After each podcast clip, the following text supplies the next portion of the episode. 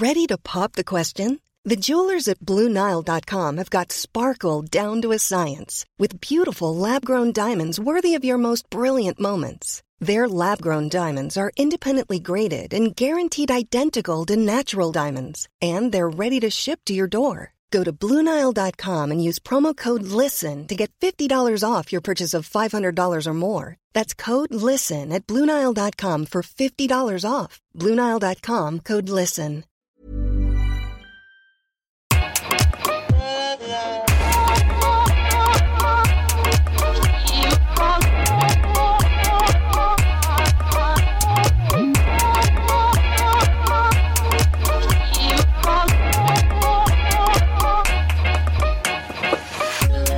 Bonjour Rokaya. Bonjour Grace. Bienvenue dans ce nouvel épisode de Kif Taras, le podcast qui se à pieds joints dans les questions raciales. Ici, on parle d'arabe, d'asiatique, de blanc, de rome, de noir, tout ça sans complexe.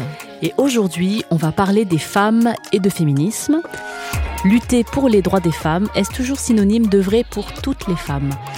La récente polémique déclenchée par la commercialisation d'un hijab de running par Decathlon a relancé en France un débat euh, sur le port du hijab, cette fois dans le cadre du sport et sur comment les femmes s'habillent. Ce n'est pas la première fois, hélas. Ça s'ajoute aux nombreuses polémiques passées et actuelles sur la liberté des femmes musulmanes de se vêtir comme bon leur semble dans tous les moments de leur vie, à la plage, à l'école, dans l'espace public. Les combats des féminismes en France ont des visages multiples. Celui qu'on entend le plus, repris par les franges politiques les plus de Vocal vise à réduire au silence les femmes racisées et promouvoir un féminisme blanc et bourgeois proche du pouvoir. Nous allons parler aujourd'hui ensemble d'un féminisme décolonial.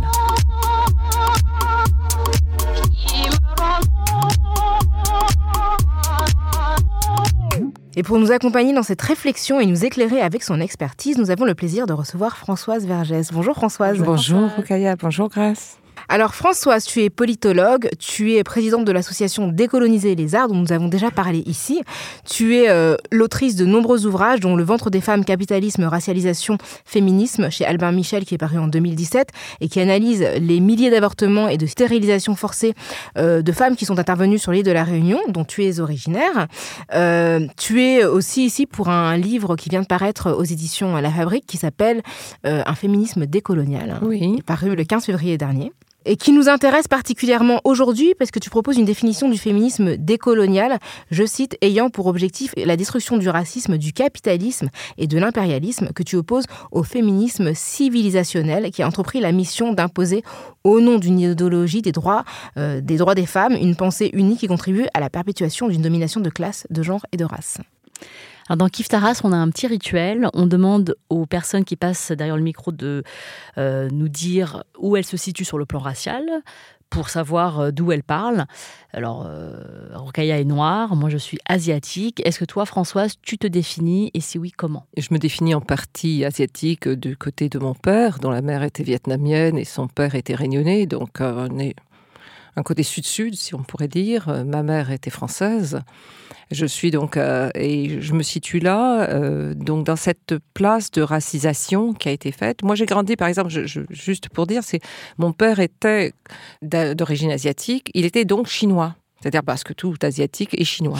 À l'île de Réunion, et donc il était fourbe évidemment, parce que hein, ah et, donc j'ai grandi avec déjà ces, stéréotypes attachés au fait que tout asiatique, la Chine c'est partout, c'est comme bon quand on dit euh, un Africain, comme si voilà tout le continent est pris dans un dans un terme, et ça ça fait partie de la racisation. Donc moi je viens aussi de cette de ce débat de, tout à fait euh, concret pour moi dans ma vie.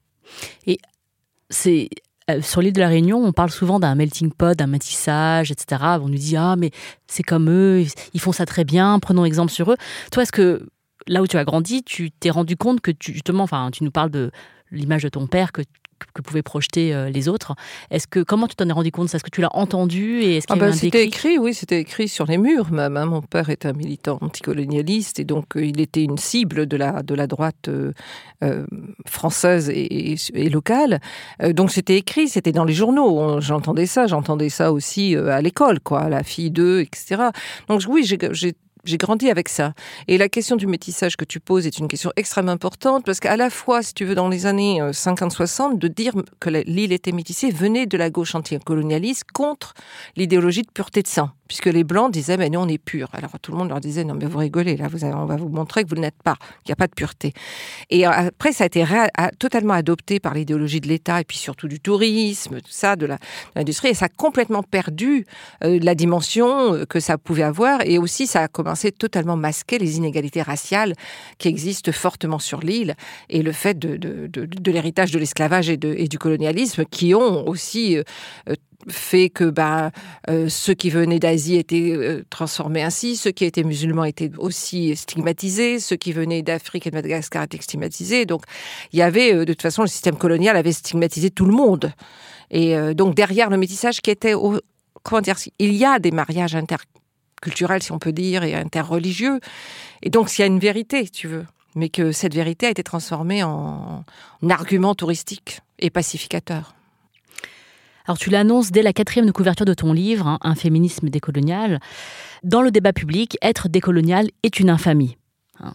Dans les universités, dans les partis de gauche et d'extrême gauche, les syndicats, les associations féministes, partout, on traque une pensée dite décoloniale, infiltrée et funeste pour le vivre ensemble. Alors, est-ce que le mot décolonial est un gros mot?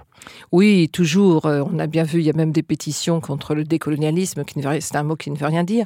C'est parce que le décolonial s'attaque, euh, bah, comme euh, ce que vous faites, enfin, ce que nous faisons beaucoup d'entre nous, à ce qu'on appelle la colonialité aujourd'hui. C'est-à-dire le, les statuts coloniales, le régime colonial tel qu'il a existé a disparu, on pourrait dire, de, cette manière dans, le droit directement, mais il se perpétue. Il se perpétue dans le racisme structurel, dans, dans les institutions, dans la manière dont la France gère les territoires qu'on appelle d'outre-mer, dans la manière dont la France gère ses minorités, en France même. Donc oui, c'est ça la colonialité. Donc décolonial, c'est d'aller plus loin que ce qui a été fait au moment de la décolonisation, c'est-à-dire quand même que les peuples colonisés aient leur indépendance, et qui aujourd'hui continuent à, travailler pour que justement, oui, un système qui produit du racisme, euh, inévitablement, euh, soit qu'on puisse le détruire, qu'on le détruise. Alors, donc ton, ton, livre porte sur euh, le féminisme, et c'est vrai qu'en France, il y a une division, enfin, il y a plusieurs, évidemment, divisions et subdivisions, mais il y a quelque chose qui apparaît au grand jour, donc qui notamment euh, est issu des mouvances qui ont signé ce, texte de 80 intellectuels contre le décolonialisme, qui est un concept qui m'échappe aussi. Euh, donc, il y a des féministes qui se disent universalistes et qui prétendent s'opposer à des féministes qui seraient communautaristes, voire indigénistes. Comment tu analyses ces catégories et qu'est-ce que ça, ça signifie, en fait, de voir ces féministes insurger contre d'autres femmes ce qu'on appelle celle qui se nomme féministe universelle, et on sait bien qu'universelle, de toute façon, la France est un tout petit, petit, petit pays dans le monde. Il n'y a pas absolument aucune raison à ce que des femmes de ce petit pays se nomment universelles. Universelle, je veux dire, c'est quand même pour toute la planète, et puis quoi encore, je veux dire, c'est quand même stupéfiant, quoi. Au nom, au nom de quoi? C'est quand même d'une d'une arrogance absolument extrême. Mais au-delà de ça, ce qui est intéressant, c'est de voir que ça s'est, ça s'est, comment dire, consolidé, ça s'est crispé autour de la question du voile. C'est-à-dire quand même, l'islamophobie constitue un le fondement, on pourrait dire, le fondement de ce féminisme universel. Alors évidemment, qui s'accompagne aussi de négrophobie, parce que tout ça, ça va toujours ensemble, hein, ou de, transphobie, enfin de tout ce qui ne rentre pas dans la norme. Et euh, ce féminisme universel vraiment se, consolide dans les années 2000, mais même à la fin des années 80, comme ce que j'explique dans mon livre, dès, les années 80, la fin, le milieu des années 80, euh, où euh, tout ce qui pouvait être un peu plus complexe dans le mouvement de libération des femmes, c'est-à-dire quand même l'attention à la question du travail, la question sociale, on peut, au moins, se, se fixe sur la question de l'égalité de genre, la domination masculine. Maintenant, il faut être l'égal des hommes. Et à partir de là, il y a une culture, comme elles disent, qui, elle, serait par nature hostile à l'égalité, c'est la culture musulmane. Et tu cites d'ailleurs cette tribune qui a été signée en 1989 par euh, des figures en fait du féminisme français contre 89 euh, donc c'est l'histoire l'époque où voilà ça fait 30 ans euh, où deux jeunes filles ont voulu aller au collège avec un foulard à Creil en banlieue mmh. parisienne. Et donc ça a déclenché effectivement ça a déclenché tout ça. Et on sait que ça avait commencé par un débat mais ce que je veux montrer c'est que c'est ces féministes là qui ont qui ont réussi à pousser pousser pousser pour que ça devienne pour que les politiques s'en emparent pour que les médias s'en emparent. Parce que déjà quand même évidemment, on en parlait, mais ça n'avait pas encore devenu sens commun, comme on peut dire.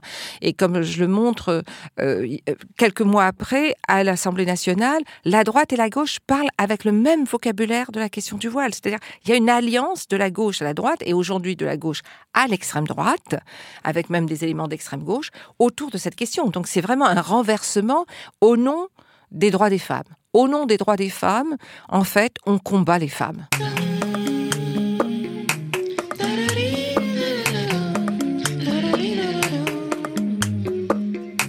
Pense qu'on euh, peut reparler de cette question du hijab de sport euh, du décathlon, qui est la dernière, un peu, euh, le dernier épisode de cette question-là, mais qui a traversé les dernières années. Tous les étés, il y a un problème sur le burkini, sur le.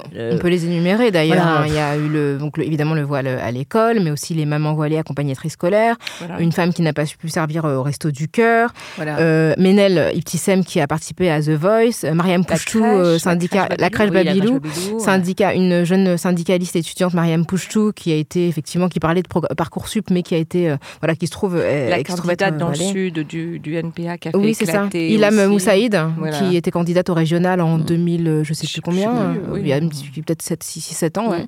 effectivement oui oui non c'est une longue c'est récurrent c'est une longue c'est vrai que quand on la cite c'est impressionnant en fait de voir à quel point les femmes voilées oui les femmes voilées ont vraiment constitué et pour, pour te répondre je pense que tu vois des, ces moments comme le hijab de running là c'est en fait euh, permettent à une communauté nationale euh, de se refonder comme blanche et comme chrétienne. Tu vois, c'est, le racisme en fait sert à réunir les blancs, à, reconstituer les blancs contre les. Donc en fait, c'est vraiment, c'est une occasion chaque fois de réaffirmer ce que serait, ce que devrait être la communauté nationale. Donc, c'est-à-dire blanche chrétienne, et évidemment déguisée sous le terme nous sommes pour les lumières, euh, nous sommes pour les droits euh, des femmes, l'égalité. Mais en fait, derrière, c'est absolument une idéologie raciste qui, qui, avance, quoi, qui est, qui est, portée par ça. Moi, je trouve que ce que tu dis sur la communauté nationale, c'est intéressant parce que euh, même lorsque nous, la France est décriée à l'étranger, puisque à chaque fois qu'il y a ça, les, enfin, les étrangers, enfin, tous les États-Unis, l'Angleterre, tous les d'autres pays, en tout cas, c'est incroyable qu'en en France, ils peuvent pas encore comprendre, accepter qu'un élément commercial comme euh, un un, article de sport ne puisse pas être vendu euh, voilà, librement. Et, euh, et, en France, on se dit, non, mais les États-Unis, l'Angleterre ou ces autres pays, ils sont communautaristes. Mhm. Parce que c'est souvent ça l'idée qui revient, c'est que eux sont racistes. Nous, au contraire, on combat le racisme en interdisant cet article. C'est ça qui est incroyable, c'est le renversement de cette réflexion. C'est ce fameux terme d'universel qui permet à la France, de, enfin à une société française en tout cas, de rester totalement aveugle à son propre racisme, sous le nom d'universel. C'est-à-dire de, dire mais nous sommes colorblind, nous n'avons jamais eu la race chez nous. Euh, alors aux États-Unis, euh, on ne va pas non plus être idéaliste. On voit bien qu'à travers le gouvernement actuel se refonde aussi une, une société américaine blanche, chrétienne, misogyne, sexiste, raciste, etc. Ça prend d'autres formes ici. Ici, c'est le voile. Ici, vraiment, on voit euh, l'islamophobie sert euh, de, refondation, de, de, moment de refondation constante de cette communauté nationale française qui serait pure, qui serait ouverte aux lumières, qui serait naturellement euh, pour les droits des femmes. Bon, bah là, on rigole parce que quand on connaît les droits des femmes en France, euh, je veux dire, en plus, on peut rigoler, quoi, quand même. Hein, je veux dire, bon, c'est quand même un pays où tous les trois jours, il y a une femme qui est tuée par quelqu'un de proche. Mm-hmm. Je veux dire, mm. donc, alors, si c'est ça par nature, je veux dire, donc c'est aussi un dévoiement de, des réalités même de ce pays. Je veux dire, c'est une insulte insulte constante faite à la réalité de, la majorité des femmes, dont des femmes blanches françaises. Et je trouve justement bien que tu proposes une autre définition, euh, euh, nommer autrement ce féminisme qu'on dit universel, parce qu'il n'y avait pas jusqu'à présent un autre terme pour le définir. Quand tu dis le féminisme civilisationnel, moi je trouve que c'est intéressant parce que, et je te cite, tu as un, extrait page 24 de ton livre, où tu dis Cette idéologie a fourni son fondement aux politiques de développement qui disent en substance Vous êtes sous-développé, mais vous pouvez être développé si vous adoptez nos technologies nos manières de résoudre les problèmes sociaux et économiques. Vous devez imiter nos démocraties, le meilleur des systèmes, car vous ne savez pas ce que c'est que la liberté, le respect des lois, la séparation des pouvoirs. Bah, moi, je trouve que tu, dis beaucoup de choses dans cet extrait, parce que ce féminisme civilisationnel, il, impose une vision unique du monde. Voilà. Enfin, aux autres. Voilà, tu vois, ce que je trouvais, c'était que quand on dit blanc bourgeois, ça, pouvait encore, tu vois, limiter à quelque chose. Je veux dire, ça dépasse les blancs bourgeois. Tu peux, et d'ailleurs, tu peux aussi avoir dans le Sud, hein, chez les, dans, dans, cette idée de civilisationnel, c'est-à-dire d'imiter l'Occident pour sortir de quelque chose. Et je dis civilisationnel parce que je trouve que ce féminisme emprunte énormément à ce qu'on a appelé la mission civilisatrice euh, coloniale française, qui été vraiment, qui a été euh, quelque chose de très spécifique euh, à l'empire colonial français. Donc il y avait quelque chose de français là-dedans, de, de dire mais nous on est, on est bon pour les choses. Et d'ailleurs tu peux retrouver dans des textes, dans des déclarations coloniales dans, sous la Troisième République, nous ne sommes pas comme les Anglais, puisqu'à l'époque c'était les Anglais. Nous, nous, nous apportons en fait la civilisation. Eux, c'est en fait le, fouet. Et, cette conviction que la France euh, faisait une colonisation euh, pacifique euh, et, et pacifiée et pour le bien est fortement, mais fortement ancrée.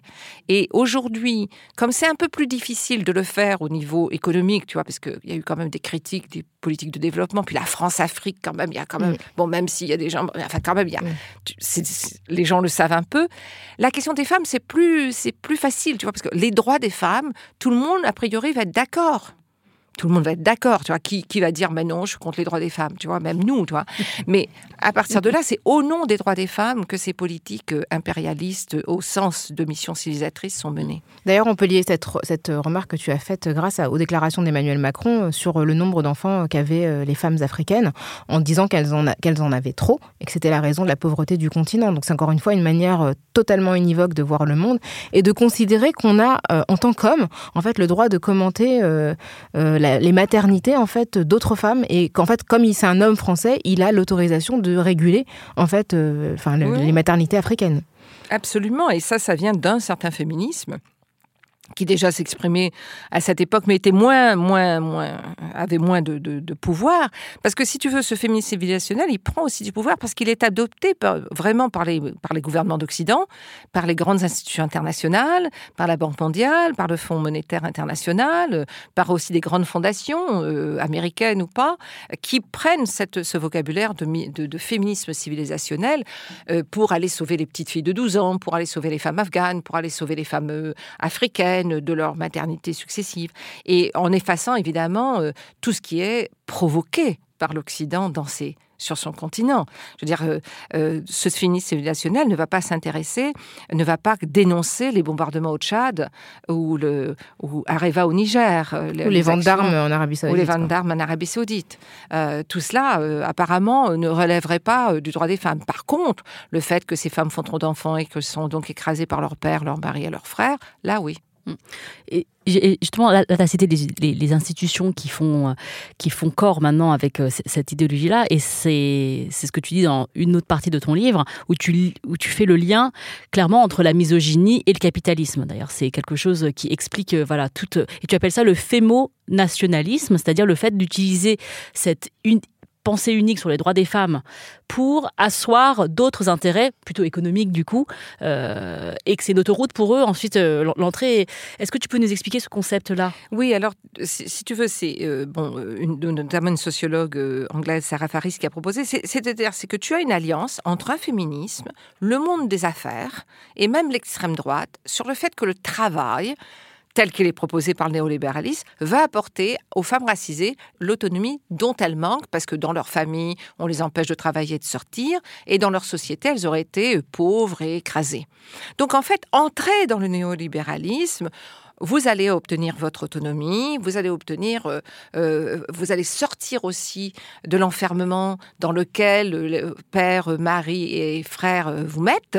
Et, ce qui est caché, évidemment, c'est que le travail qui est proposé, ce sont des travails précaires, sous-payés, sous-qualifiés, parce que ce sont les femmes qui vont ensuite garder les enfants ou nettoyer les, maisons des femmes bourgeoises, ou euh, travailler dans les gares, ou enfin nettoyer le monde, comme je dis. C'est le, un féminisme au service d'un nationalisme d'État et aussi donc euh, d'un capitalisme, de, ce capitalisme néolibéral, et, qui, euh, et qui de nouveau encore donc s'appuie sur euh, le vocabulaire des droits des femmes. Mais en fait, écoutez, on leur donne du travail, on leur donne une autonomie, elles sortent de chez elles, sinon elles seraient enfermées. Et, euh, évidemment, tout ce qui est euh, masqué, c'est la précarité, euh, l'épuisement, le temps partiel, la pauvreté, enfin l'appauvrissement, le mépris, le racisme, le racisme qui est toujours accompagné du sexisme ou le sexisme du racisme, enfin les deux ensemble, et qui est là masqué sous le sous le, discours de l'autonomie donnée grâce au travail néolibéral. D'ailleurs, on a pu voir récemment euh, avec les. Ton, livre commence comme ça avec les, euh, la victoire des femmes de ménage euh, de l'hôtel Hayat de la place Vendôme. quand on les voit, on voit qu'elles étaient quasiment toutes d'origine africaine. Donc ces femmes de ménage qui, comme elles travaillaient via un prestataire, en fait, avaient des conditions de travail qui étaient inacceptables, qui ont tenu bon et qui ont obtenu une victoire. Mais c'est vrai que quand on voit effectivement le profil des clients de l'hôtel face au visage de ces femmes majoritairement noires qui viennent en fait nettoyer bah, toutes, les, toutes les saletés euh, voilà, produites par ces personnes riches, ça, c'est assez saisissant de voir et de s'interroger sur euh, la manière euh, dont le travail émancipe. Et puis après, effectivement, ce que tu dis aussi qui est très intéressant, c'est que les femmes occidentales se sont libérées d'un certain nombre de tâches domestiques, mais elles l'ont fait au détriment d'autres femmes, qui souvent sont des femmes immigrées, qui parfois sont en situation irrégulière et donc payées parfois au noir, donc ne, ne, cotisent pas pour des droits sociaux. Donc cette question-là, c'est comment on peut être féministe, donc aller euh, faire des marches, etc. dans la rue, et en même temps soi-même être employeur, employeuse d'autres femmes qui euh, vivent de manière ah, plus précaire. Tu as tout à fait raison. Et, aussi, on notera que ces femmes sont souvent aussi des femmes euh, entre 40 et 50 ans c'est-à-dire qui ont aussi des enfants. Donc, et c'est de les arracher aussi à, ça.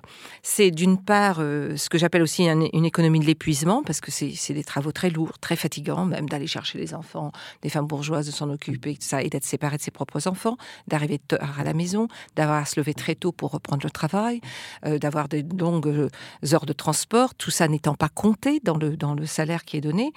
Et là-dessus, c'est d'autres femmes, donc ces femmes blanches, peuvent euh, euh, courir dans le monde, parler euh, du voile qui opprime les femmes, parler du droit d'être importuné dans le métro, parler de, de l'égalité 50-50, de devenir patronne des grandes multinationales.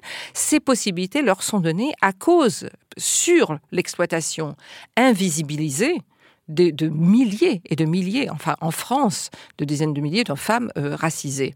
Et qui, est vraiment, c'est une, une exploitation qu'elles ont intérêt évidemment à cacher. Quand elles vous parlent du droit d'être importunées dans le métro. Donc ça, c'est la tribune qui avait été notamment lancée par Catherine Deneuve en janvier 2018. C'est ça, en réponse au mouvement MeToo. En réponse au mouvement MeToo. On a envie de leur dire, mais faites-vous importuner dans le métro, mais demandez-vous qui a nettoyé le métro. Vous voyez C'est-à-dire, euh, je veux dire, parce que c'est un côté, après tout, vous voulez être importuné, soyez importuné. Qu'est-ce que vous voulez que ça nous fasse? Mais la question, c'est que vous faites, vous faites semblant que ça, c'est un quelque chose qu'on vous empêche de faire, mais vous ne voulez pas qu'on rende visible les conditions qui vous permettent de dire ça. Tu vois? Et c'est ça qu'il faut mettre à jour. C'est que le confort des femmes, des femmes blanches, le confort de, de, ces, de ces féministes se fait sur Hiring for your small business? If you're not looking for professionals on LinkedIn, you're looking in the wrong place. That's like looking for your car keys in a fish tank. LinkedIn helps you hire professionals you can't find anywhere else, even those who aren't actively searching for a new job but might be open to the perfect role. In a given month, over 70% of LinkedIn users don't even visit other leading job sites. So start looking in the right place. With LinkedIn, you can hire professionals like a professional. Post your free job on linkedin.com slash people today. Le dos, vraiment, c'est le cas de le dire, de femmes racisées, souvent plus âgées qu'elles, et qui s'occupent de leurs enfants et de leur maison, ou qui s'occupent des endroits où elles vont travailler, les banques, les galeries euh, euh, d'art, euh, les, aéroports dans lesquels elles courent pour aller d'un endroit à l'autre. Enfin, je veux dire, c'est ça, tu vois, le capitalisme qui, qui, qui, qui, en fait, crée des catégories de femmes. Et donc, quand elles, prétendent d'un féminisme universel et toutes les femmes seraient égales, c'est absolument faux. Mm.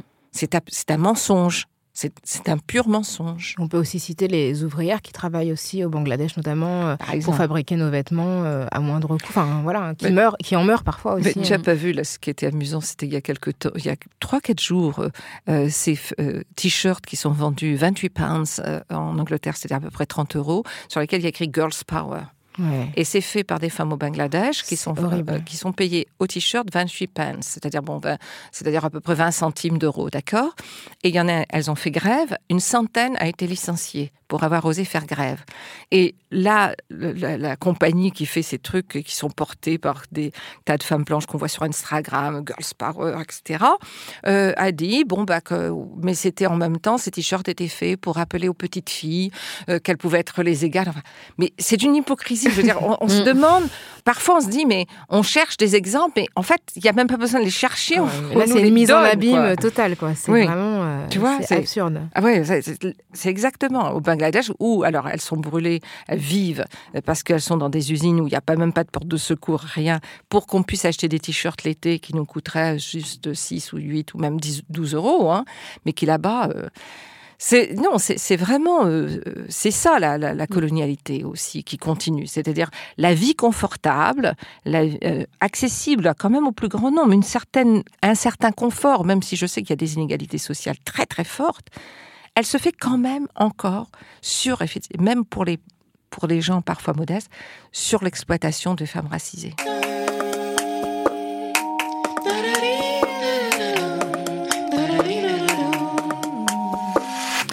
Mais moi, je voudrais aussi euh, poser une question parce que là, dans ton livre, tu parles de donner un programme à ce féminisme décolonial. Et je pense que c'est important d'utiliser le mot programme parce qu'il faut qu'il y ait des actions concrètes. Parce que le, la réaction, du coup, euh, euh, des féministes blanches, alors blanches, on dit white feminism en, anglais, mais bon, fin- enfin, c'est féministes civilisationnelles et les hommes, ce, qui, ce qui ressort de ça, c'est la culpabilité.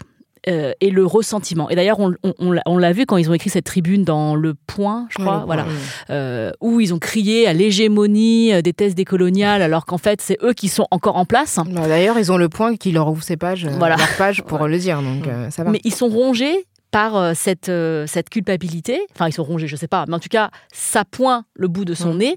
Euh, et, et, et- et ils disent, voilà, à cause, à cause de ce féminisme nouveau, euh, on nous monte les uns contre les autres, on ne peut plus être tranquille. Enfin voilà, je pense qu'il y a une question assez... euh, cette, cette question de la culpabilité, elle est très présente. Et du coup, comment on fait pour surmonter ça? Alors, là, j'aurais deux réponses, si tu veux. À la fin des années 80 aussi, on a ce qu'on pourrait appeler de l'anti-anticolonialisme, si tu veux, le sanglot de l'homme blanc, Pascal Bruckner, 1983, qui commence par on ne devrait pas, on nous a appris, on a fait le tiers-mondisme, et puis finalement, on ne devrait pas. C'est comme si le Sud était, le tiers-monde était peuplé de gens innocents euh, et d'agneaux, et que nous serions les loups et les bourreaux. Il n'a pas changé. hein. Bah non. Mais c'est 83, tu vois. Ouais. Donc déjà, si tu, si tu veux, ce qu'il fallait déconsidérer, c'était les mouvements de décolonisation qui avaient été. C'est-à-dire de dire, mais regardez la révolution en Algérie, qu'est-ce que ça a amené? Les femmes voilées et le retour de l'islam. Euh, les indépendances en Afrique euh, subsaharienne, qu'est-ce que ça a amené? Les femmes sont, font plein d'enfants et sont écrasées. Il fallait dire que quand même, et ça devait venir de gens identifiés à gauche. Bon, évidemment, quand, pourquoi Bruckner est identifié à gauche, mais enfin bon, ça, c'est des mystères qu'on peut pas éclaircir. C'est des mystères français. On peut pas, on peut pas éclaircir. Bon, mais si tu veux, ça devait venir, ça donnait plus de légitimité à cela. Et c'était donc des personnes qui, qui avaient soutenu ou qui auraient soutenu disaient que finalement, donc si tu veux, c'était pour ramener tout à l'Europe. L'Europe était quand même le berceau de cette démocratie, le berceau de ces droits, tu vois. Et on avait essayé, on avait, on avait voulu croire que ces personnes en auraient été capables, mais elles ont fait la démonstration qu'elles n'étaient pas capables. Donc c'était de réaffirmer la supériorité européenne et occidentale, surtout, si tu veux, sur, sur ce que constitue la libération, ce que constitue l'émancipation, la liberté, tu vois, le- le- l'existence de soi. Donc c'était vraiment, vraiment important de, de, de faire ça. Et aujourd'hui, ça continue, effectivement, ça continue dans cette, dans cette question de d'affirmer que euh, c'est l'Europe qui sait ce qui, est, bon pour vous, tu vois. C'est chez nous que ça s'est passé. Et ce qui fait que même pour le féminisme, on ne tiendra jamais compte de ce qu'ont fait d'autres femmes. Elles ne l'ont fait, elles ne l'auraient fait que par imitation dans les femmes du Sud euh, global ou même donc des minorités dans le Nord. Elles ne le font que par imitation ou elles ne le font que par effraction. En fait, elles n'ont pas vraiment le droit. On les autorisera quand elles auront bien montré patte blanche, c'est le cas de le dire. On les autorisera. Alors, on les a déjà un peu acceptées à la cuisine. On va quand même pas les accepter encore tout de suite au salon.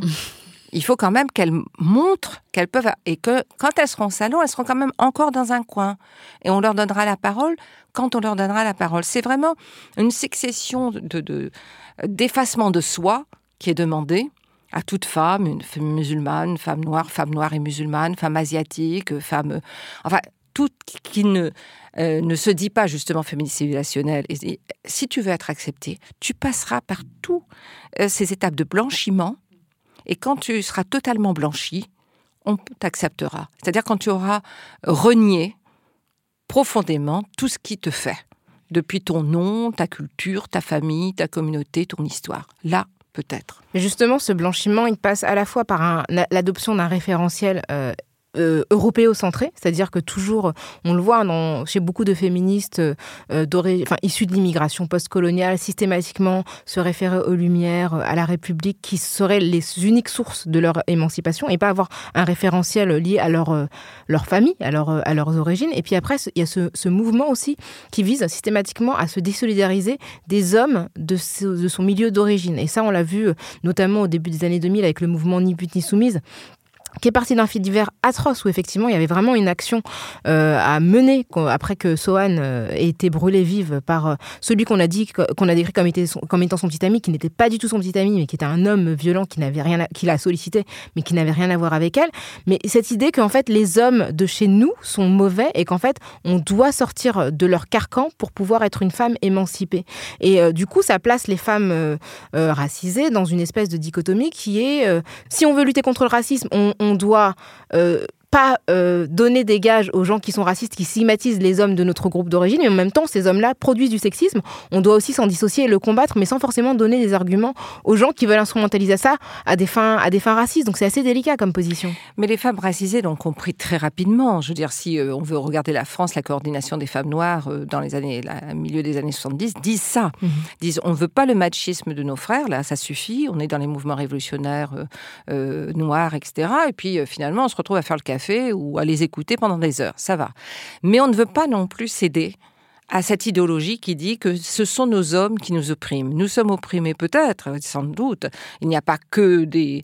Euh, c'est pas parce que ce sont nos frères qui sont tous bien, mais on est aussi opprimés par vous, par la question coloniale, par la question... Euh, par le, racisme d'État, le racisme structurel, par tout cela. Donc on va se battre, mais on va aussi, chaque fois que ça sera, il sera question de nos pères, de nos frères, de nos compagnons, on sait aussi qu'ils sont racisés. On sait aussi que d'être un homme noir ou un, homme euh, perçu comme noir ou comme arabe va les fragiliser, va les rendre vulnérables dans la société, que la police va se permettre de les frapper. Je peux me dire, mon père est peut-être un tyran à la maison, et je n'en peux plus. Je ne supporte plus, je ne pense qu'à une chose, c'est m'en aller. Je ne peux pas. Mais je sais que quand il sort dans la rue, ce n'est qu'un noir, ce n'est qu'un arabe, et qu'il peut être arrêté à tout moment et frappé, même tué, et que ça sera impuni. Je le sais, ça aussi. Mais c'est pas pour ça que je vais accepter sa tyrannie. Mais je ne vais pas non plus, je vais savoir que sa tyrannie, elle est, le patriarcat est racialisé. Il n'est pas pareil partout. Et même bon, dans les pays colonisés, on le sait, hein, on, sait, y a les, hommes n'avaient pas du, les hommes colonisés n'avaient pas du tout les mêmes droits que les hommes colons, ça c'est vraiment. Mais même aujourd'hui encore, on le sait. On sait aussi que que ces pères ont été amenés ici en France pour se casser le dos, à travailler dans les chantiers, à construire cette France, et que euh, ils ont été surexploités, ils ont été marginalisés, que les syndicats n'en voulaient pas, qu'ils ont dû se battre, que que c'était parmi les premiers syndicalisés, que des grèves ont été menées par les hommes racisés et que c'est même oublié dans l'histoire des luttes ouvrières. Il y a des, des dizaines de combats qui sont menés par les travailleurs immigrés noirs ou d'Afrique du Nord. Donc il y a une histoire aussi pour nous à récupérer de ça. Mais ce que tu dis, c'est cette, cette lutte qui est toujours constamment multiple pour une femme racisée, qui est à la fois de lutter contre le, à la fois effectivement les formes de patriarcat et de machisme qui sont à l'intérieur de sa communauté, mais en même temps de ne jamais oublier où est l'État, qui est quand même celui qui fait le, le, droit, la loi, qui, où sont euh, je veux dire, les, institutions, comment tout ça fonctionne. Donc euh, toujours, euh, un féminisme décolonial, c'est celui qui travaille sur plusieurs plans, qui n'oublie pas que oui, mais il y a tout cela ensemble, et qu'il y a des moments où je, je défendrai coûte que coûte mes frères, mes compagnons et mes pères contre vous. Et vous ne me direz pas, mais alors vous n'êtes pas féministe? Si, je suis féministe, et c'est pour ça que je les défends. C'est pas parce que je les défends parce que je suis leur fille, leur, leur mère ou leur compagne. Je les défends parce que justement je suis féministe et que je comprends comment vous les avez fabriqués. Et comment. Mm. tu vois? Mm, mm. Moi, je trouve que c'est incroyable que euh, en France, lorsqu'il y a un féminicide, euh, et ça arrive, euh, hélas, tous les trois jours, je crois maintenant, c'est le chiffre, on dit que bah, c'est un drame, c'est un crime passionnel, ou voilà, on, on met ça conjugal. voilà, et que lorsque c'est une, ça arrive dans le cadre d'une famille racisée, c'est forcément culturel. Donc c'est inhérent. On parle de crime d'honneur, on parle de tournante. Et, et, et, du coup, le, le, le fait de ne le, fait aussi de, de, voir euh, le, féminisme par euh, la voie décoloniale, c'est de ne pas nier aux femmes racisées euh, un féminisme qui existait bien avant, et je pense que tu dis dans ton livre, bien avant qu'on enfin, qu'on invente, enfin que le patriarcat soit reconnu comme, comme tel, et que, et que enfin, les, les peuples autochtones, les femmes enfin, de, des peuples d'Asie, d'Afrique, qui, qui lorsqu'on les considère comme inférieurs, on occulte cette euh, vision où ils ont euh, des systèmes, euh, bah, de, des sociétés complètes avant l'arrivée de, l'oppresseur du colon, et que évidemment que le féminisme s'est déjà exprimé dans, dans ces cultures-là. On le sait, si tu veux, c'est ce qu'on appelle aussi l'importation de la notion de genre dans des sociétés qui ne, qui ne considéraient pas les questions de femmes et d'hommes selon cette catégorie de genre. Ça voulait pas dire qu'ils confondaient tout. Hein. Les gens sont pas bêtes, aucune culture, mais ça s'organisait autrement. Et cette question de genre très très très très euh, marquée, qui est très européenne, euh, complètement divisée, qui s'appelle binaire en fait, qui est vraiment totalement binaire, mm. et particulière à l'Europe, mais qui fait aussi, pour ce que tu dis, bon, c'est pas simplement dans la dans la question du crime, c'est même la manière de s'habiller a dû a dû changer. Il fallait marquer le genre à la manière européenne. On le sait que quand euh, les Européens arrivent en Asie, ils sont complètement troublés parce qu'ils trouvent que ça ne, ils ne voient pas la différence entre les garçons et les filles parce que les corps masculins et féminins ne correspondent pas aux normes européennes de corps euh, féminin et masculin. Et donc ils vont imposer et puis en plus il y avait donc les robes enfin les, habits que portaient des asiatiques à peu près de, de la Thaïlande jusqu'à la, Chine et même au, Japon si tu veux et qui fait que c'était pas marqué mais ça va pas du tout ça il faut le marquer tu vois et donc la, la question de genrer euh, fortement toutes les populations fait partie du projet colonial. Et, aussi, donc, ça prend toutes les formes. C'est votre famille, ça convient pas. La manière dont vous faites famille, ça convient pas. La manière dont vous concevez le père, ça convient pas. La manière dont vous concevez la mère, ça convient pas. Rien ne convient. La manière dont vous habillez vos dieux, vos déesses, rien. Rien de tout cela ne convient. Donc c'est vraiment très fortement, c'est profondément une colonisation très violente et très brutale, qui n'est pas seulement sur la terre, euh, sur la et le vol, mais qui est aussi sur la personne même. Et, et que, ce que, ce que tu redis, de Rocailla, pour ici en France, ça continue. Mm. C'est il faut que tu sois ainsi, il faut que tu, je veux dire, l'idéologie de ni pute ni soumise pour que tu sois accepté. C'est-à-dire que tu dénonces fortement la communauté dont tu viens, et que tu ne reconnaisses pas ce, qu'on vient de discuter, là, cette complexité, et là, tu, pourras être, euh, être adopté. Toujours dans une position d'infériorité, cependant. Hein. Euh, il y en a qui ont pu croire que du coup elles y étaient arrivées, elles ont dû déchanter. Parce que quand même, c'était toujours par la petite porte. Hein. c'est jamais quand même. Euh, et elles étaient, on les traitait avec paternalisme. Mais bon, dans nos communautés, il y en a toujours qui sont prêts à faire bon le, les, les, les, les, contremaîtres. Bon, mais ça, c'est autre chose. Mais c'est, si tu veux, cette emprise surtout, et la question du voile, c'est ça, tu vois mais c'est assez paradoxal par rapport à ce que tu dis justement la question du voile, parce que d'un côté, on a les colons qui ont imposé euh, une binarité en termes de genre très très visible, mais qui refusent en fait des signes de binarité, puisqu'en fait le voile ça marque euh, la féminité des femmes, euh, de certaines femmes musulmanes, mais comme la jupe ou les talons, etc. Mais qui refusent que ces marqueurs soient créés par d'autres gens qu'eux-mêmes. Ah oui, les marqueurs doivent être créés par le... les marqueurs sont ceux de l'Europe les marqueurs. Euh, euh, par exemple, tu vois, au Nigérien, c'est l'âge qui marquait. Euh, avec l'âge, tu passais à un statut qui était ni masculin ni féminin, qui, était le statut de vénérable, quoi. Voilà, ben, un peu aussi dans des sociétés asiatiques. Et ce qui fait qu'en fait, il y a plus de genres, on pourrait dire, ou plus de statuts au travers de ta vie. et puis tu pouvais, il y avait beaucoup plus aussi de passage de l'un à l'autre dans des sociétés amérindiennes. Tu pouvais décider d'être une femme et d'être épousée par un homme si tu étais un homme. Personne dans, le, dans la communauté ne contestait cette possibilité. Après, c'était des arrangements, mais ces arrangements, il a fallu intervenir. Il a fallu intervenir.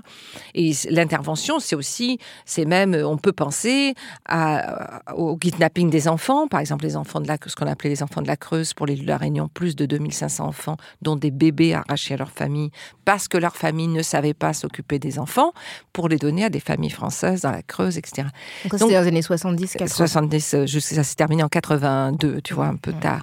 Et, d'ailleurs, le dernier, enfin, il y a eu un refus d'indemnisation de l'un d'eux en 2012, je crois, par l'Assemblée nationale. Oui, jamais il y aura. Chaque fois qu'il y a ça, il y a un tout petit peu parfois une reconnaissance de l'État, de la responsabilité de l'État, mais jamais de réparation, mm. qu'elle soit matérielle ou psychique, c'est-à-dire qu'il y ait quand même une réelle reconnaissance de la, de la douleur dans laquelle jamais.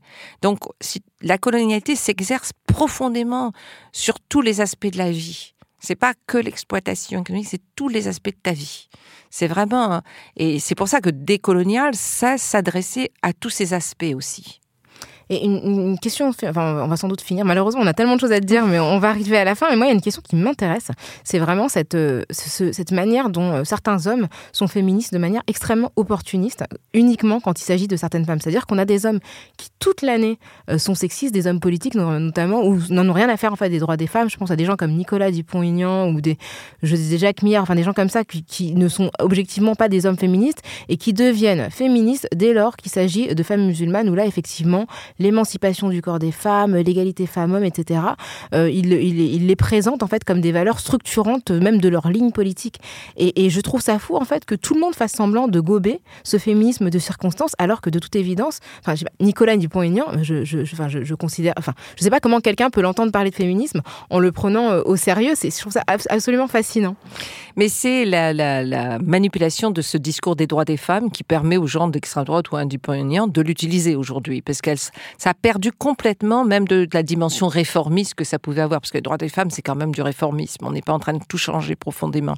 Et, lui enlever même tout, tout, toute profonde dimension, c'est-à-dire que tout est fait par la loi aujourd'hui. Hein, la loi c'est, la réponse au, au fait que les femmes soient complètement euh, discriminées, c'est par la loi aujourd'hui. C'est pas du tout par changer la société hein, et donc changer son système économique. Un féminisme décolonial va, va justement s'attaquer à ça, mais aussi va nous redonner nos histoires.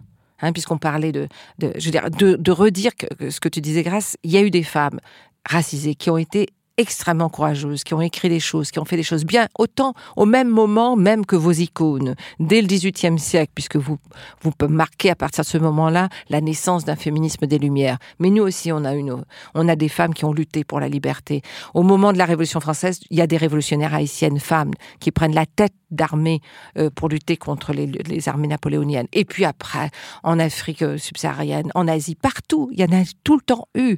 Donc nous avons aussi, et ça, je pense que c'est notre travail qui est fait déjà depuis plus, mais qui, qu'on doit renforcer, qu'on doit imposer dans l'éducation. Il n'y a pas de raison que les petites filles euh, racisées n'apprennent rien sur euh, ces femmes qui ont, alors pas simplement celles qui ont lutté, mais celles qui ont fait des découvertes scientifiques, euh, celles qui ont été des grandes chanteuses, des, grandes artistes, des journalistes, des aviatrices, enfin peu importe. Ça c'est vraiment important. Ça, je pense que ça, ça fait partie de notre travail. Notre travail aussi, c'est de lutter contre ce féminisme civilisationnel en disant que c'est un féminisme de pacotille et un féminisme qui est là en fait pour contribuer à l'oppression des femmes. C'est-à-dire c'est un féminisme qui opprime. C'est pas un féminisme qui libère. C'est un féminisme qui opprime. Donc, vous voulez vous appeler féministe peut-être, mais nous, on va vous dire que c'est un féminisme de pacotille, c'est un féminisme de mensonge, c'est un féminisme qui est là pour servir l'idéologie néolibérale et impérialiste. Donc, nous, ça nous convient pas. Et qu'un féminisme colonial s'intéresse autant à la question de ce qu'on parlait, de la violence contre les femmes, mais aussi va dénoncer la France-Afrique. La France-Afrique est une question féministe, puisque c'est une question qui perpétue dans les pays d'Afrique subsaharienne, dans l'ancien euh, empire colonial français, des oppressions qui, du coup, ont des conséquences sur les vies des femmes là. Donc euh, c'est pas que ça c'est pas une question de politique étrangère pour nous, c'est une question pour nous en tant que féministes, on a des choses à dire en tant que féministes décoloniales, on a des choses à dire sur plein de choses. Voilà, merci, sur ces bonnes paroles. ça, donne, il y a trois petits points qui donnent envie de, poursuivre, mais peut-être une autre fois. Ben, on arrive à, ce, à, la fin de ce numéro de Kiftaras consacré à la décolonisation du féminisme. Donc merci à Françoise Vergès de nous avoir donné son expertise. Nous vous recommandons chaudement son dernier ouvrage Un féminisme décolonial disponible aux éditions La Fabrique. Ainsi que Le ventre des femmes, que j'ai moi personnellement beaucoup aimé, chez Albin Michel. Euh, et suivez aussi ses réseaux, puisqu'il y a, euh, pour découvrir toutes ces femmes qui ont fait des choses, des colloques, des, écrits, voilà, plein de choses qui se, qui se font. plein de choses. Et suivez aussi le mouvement Décoloniser les arts dont on vous a parlé à travers leur ouvrage Décolonisons les arts ici. on a hâte d'avoir vos avis, si vous êtes d'accord avec ce que nous avons dit, si vous pensez que c'est choquant de vouloir décoloniser le féminisme français, n'hésitez pas à nous le dire. Si au contraire, vous avez des mouvements féministes dont vous avez entendu parler, euh, dont vous voudrez euh, nous, aider à prendre connaissance, si vous avez des expériences personnelles, euh, des vécus de vos mamans, de vos tantes, de vos grands-mères, etc., à partager, n'hésitez pas parce que c'est important de penser que l'histoire de France est multiple et elle n'est pas centrée sur l'hexagone européen. Donc on attend vos avis. Vous pouvez nous écrire évidemment à kiftaras at binge.audio, binge B-I-N-G-E, ou nous contacter sur les réseaux sociaux, sur Twitter at kiftaras, sur Facebook la page kiftaras, ou sinon avec le hashtag kiftaras tout simplement. Kiftaras est un podcast produit par Binge Audio et réalisé par Quentin Bresson. On se retrouve dans 15 jours pour un nouvel épisode de Kiftaras. Merci Rokaya. Merci Grace. Merci, Françoise. Merci Rokaya. Merci Grace.